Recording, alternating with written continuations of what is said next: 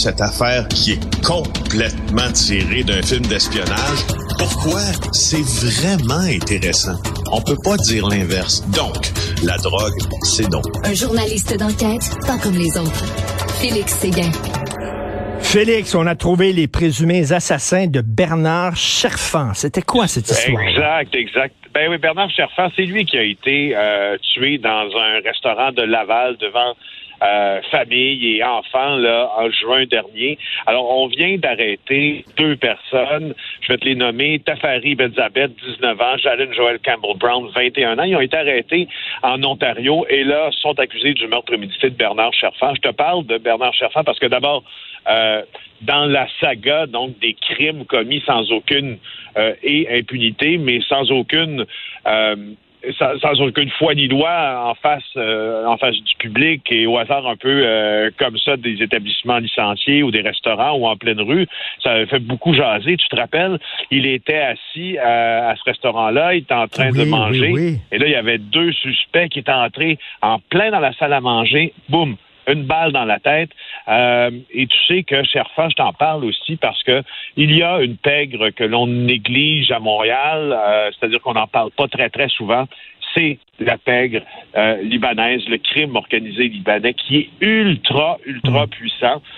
et tu vois, Cherfa, lui, donc, il était lié 100% au crime organisé libanais, mais il était aussi proche de l'ex-tueur à gage Frédéric Silva. C'était donc euh, à ce moment-là de l'année où les gens qui étaient proches du tueur à gage Silva se faisaient éliminer l'un après l'autre. Alors là, c'est bien qu'on ait bravo, bravo aux policiers de Montréal qui ont réussi à arrêter euh, les, suspects de ce meurtre-là. Je crois euh, que l'un d'eux est aussi lié à une faction du crime organisé libanais. Pour ton information, la pègre libanaise à Montréal, elle travaille main dans la main, oui, avec les autres pègres, mais historiquement, beaucoup avec la mafia.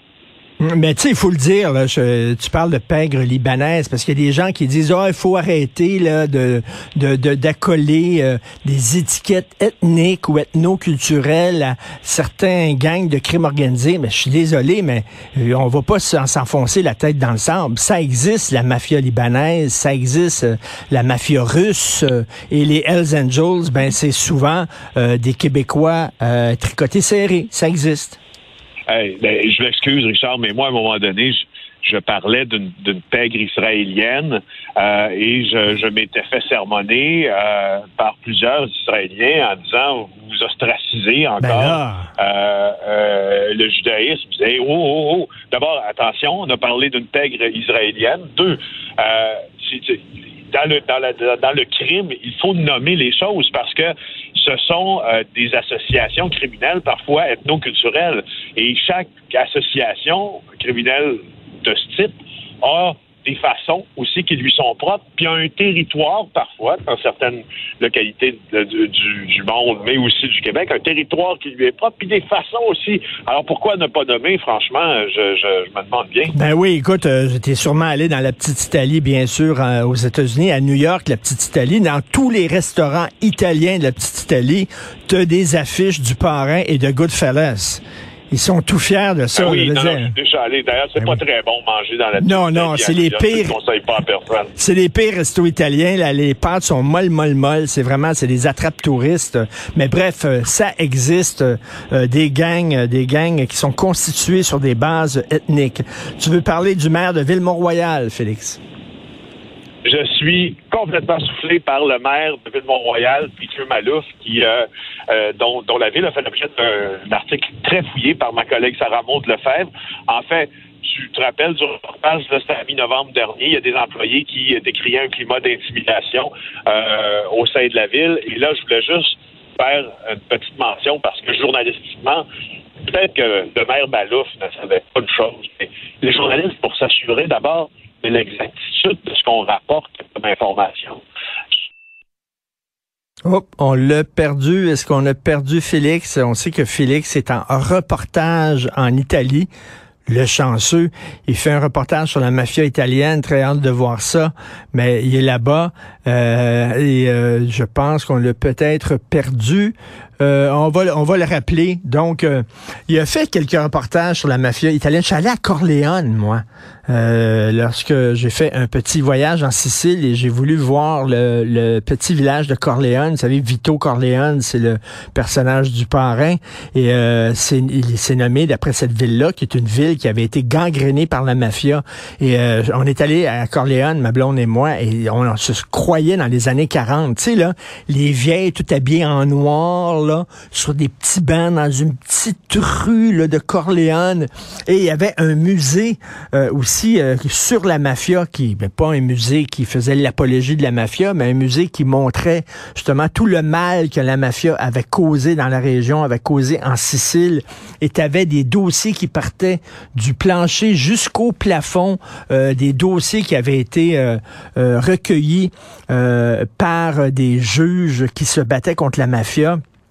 Et le, musée, ben, tu faisais le tour du musée et tu guidé par un jeune du village, un jeune de la ville qui t'expliquait, parce qu'il y avait plein de photos euh, de meurtres, d'assassinats dans les rues, et qui t'expliquait, lui, comment la mafia avait salopé la vie de sa famille, de ses ancêtres, à quel point les citoyens euh, se, se, serraient les coudes contre la mafia. C'était fascinant. Donc, euh, toujours Félix qui est là-bas en Italie, maudit chanceux, tu dois bien manger quand même, Félix. Oui, euh, franchement, là, je dois dire que c'est euh, ça fait plusieurs fois hein, que je que je viens ben oui. puis je peux pas je ne peux pas dire euh, écoute, à chaque fois, à chaque fois, c'est une expérience culinaire euh, différente. Et moi qui aime bouffer, mon Dieu, je suis aux anges. Alors, sur le maire Malouf, là, euh, alors, je te disais avant que la ligne coupe parce que je suis en transit dans Rome présentement, donc c'est difficile. Euh, la mère Malouf, ce qui sait pas, là, euh, c'est même mon chauffeur de taxi qui reçoit un appel euh, en même temps qu'on se parle.